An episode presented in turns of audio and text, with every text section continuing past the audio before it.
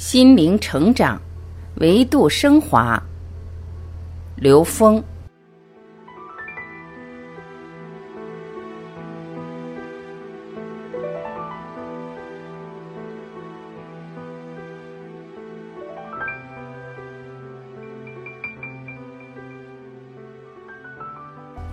人生的根本意义在于提升意识能量的自由度。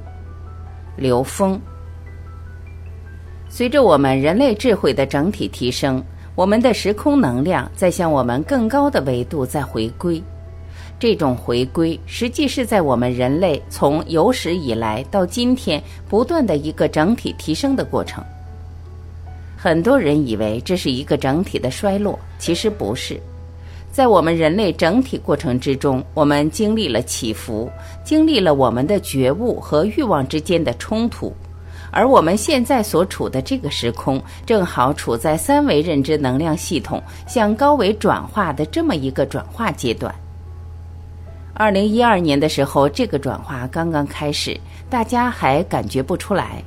到二零一三年，这个斜率在上升；二零一四年、二零一五年、二零一六年、二零一七年，现在我们这个时空的斜率迅速提升。如果我们有在近两年接触心灵这些话题的时候，我们会发现这两年周边人进步的速度，对事物看法的改变速度之快是难以想象的。包括我们面临的国家的政治、经济的发展，包括自然、包括世界格局的这种发展的速度都不一样。但是大家注意，这个上升的速度跟下降的速度一样啊。也就是三维空间一切程序已经启动了坏空程序，成住坏空，坏空是开始下坡了。我们在三维空间的一切存在，如果是以三维认知来评价的话，它是在下降的。所以，我们看到的灾难，看到的很多东西，在佛家管它叫末法。在这个阶段里面，同时还有一个高维意识在扬升，也就是相当于有一个沉船，还有一个法船——太空船。这个时候呈现的东西叫道劫并降。所有的劫难的出现只有一个意义，让我们迅速的从对三维空间存在的执着状态中脱颖而出，赶紧跳出来。我们在三维空间里面，你把你自己在这个沉船上绑得更紧一点，你多占几个位置一点用都没有，那只能让你更难跳出来。所以这个时候，我们的意识要进入更高的维度、更高的境界，而随着我们人类意识集体提升，我们投影出的世界变得更自在了、更自由了、更喜悦了。而且，我们人类科学技术也在这个过程中发生了非常本质性的变化。因为互联网的出现，实际是一个有形空间和一个无形空间的临界态，虚拟世界越来越完整的展现在我们现代人的意识中了，越来越接近于我们宇宙空间能量关系的本质了。它越来越告诉我们，一切我们的存在和造的那个像的存在越来越没有区别。越来越剥掉我们对这个空间认知的执着，所以当我们能够从对这个空间认知的执着中跳出来的时候，我们才知道每一个在座的人，我们肩负的使命是什么。我们在从事我们的事业的时候，我们事业未来可持续生存、可持续发展的真正的要素是什么？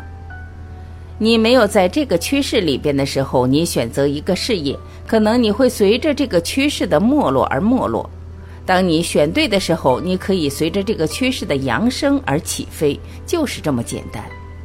所以，对一个战略决策者来讲，这一个企业发展的总体战略规划来讲，从这个角度去想问题，你才能真正的让你的事业在未来持续存在。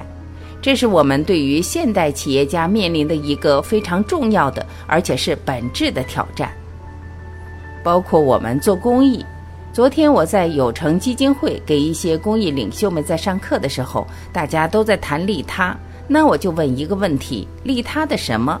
是满足他的欲望，还是让他在三维空间活得舒服一点？你跟他说你最好睡着了，睡着了那些事儿你就看不见了，这也是一种利他呀。你是满足人的欲望去利他，还是调动人的慧命，唤醒人的智慧，让他从自己内在找到真正提升的动力和力量？这是两种利他，但是这两种利他的效果截然相反。企业家在选择事业的时候也是这样。我说，我们做这个事业是为了这个世界创造美好。OK，真正的美好是什么？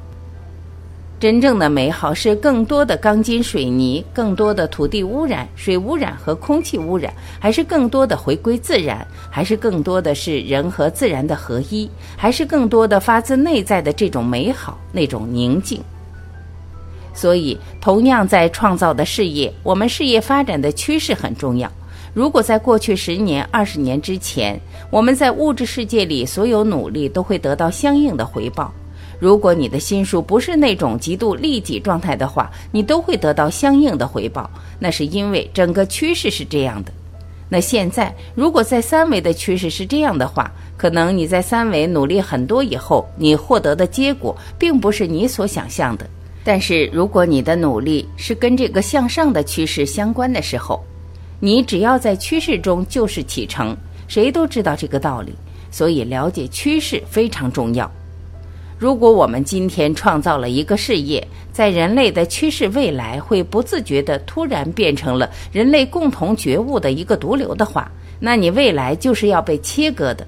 你今天能不能看到这一步？当我们创造了巨大的购买力的时候，我们有没有想到，这种盲目的消费是迅速地把资源变成垃圾？如果能想到这一步的话，那这个趋势走到一定程度，一定走不下去。因为人类会觉悟，人类会知道，一定要把人类的资源用到最有效的状态。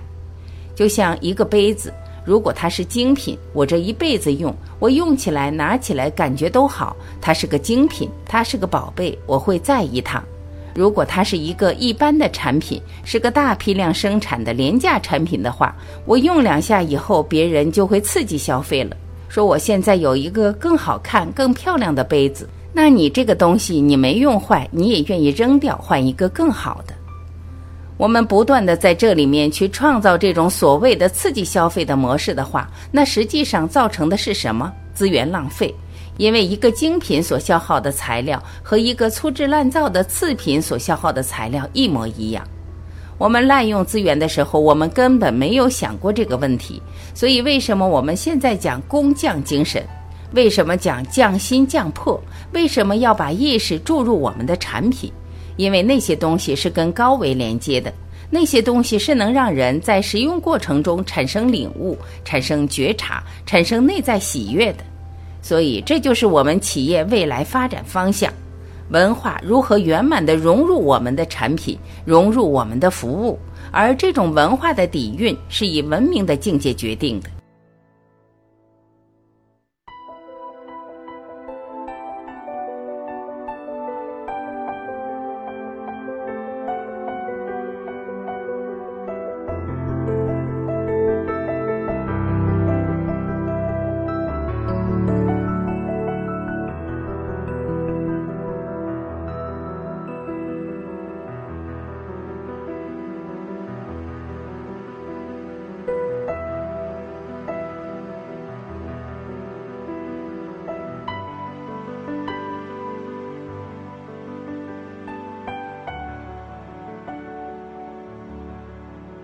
谢聆听，我是晚琪，我们明天再会。